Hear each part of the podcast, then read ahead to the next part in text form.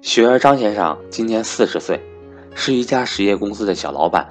大概有几百万的闲置资金。他除了平时投资股票基金之外，前两年也采纳了身边朋友的建议，在自己所在的城市投了几套房。可几年过去了，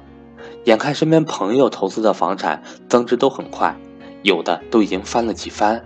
而自己投资的房子价格上涨速度慢不说。出售的时候来看房的人也很少，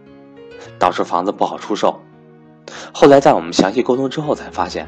张先生本身是在中部地区的一个三线城市，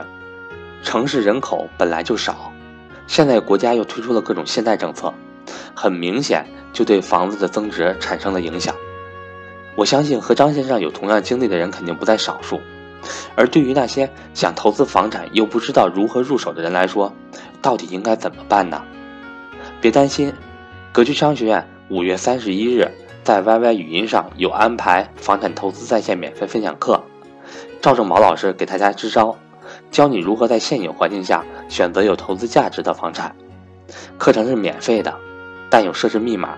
欢迎想参加的伙伴找我报名索取上课密码。格局 YY 语音在线课程，一个月只有一次的免费分享，欢迎想参加的伙伴和我联系，我的手机和微信为幺三八幺零三二六四四二。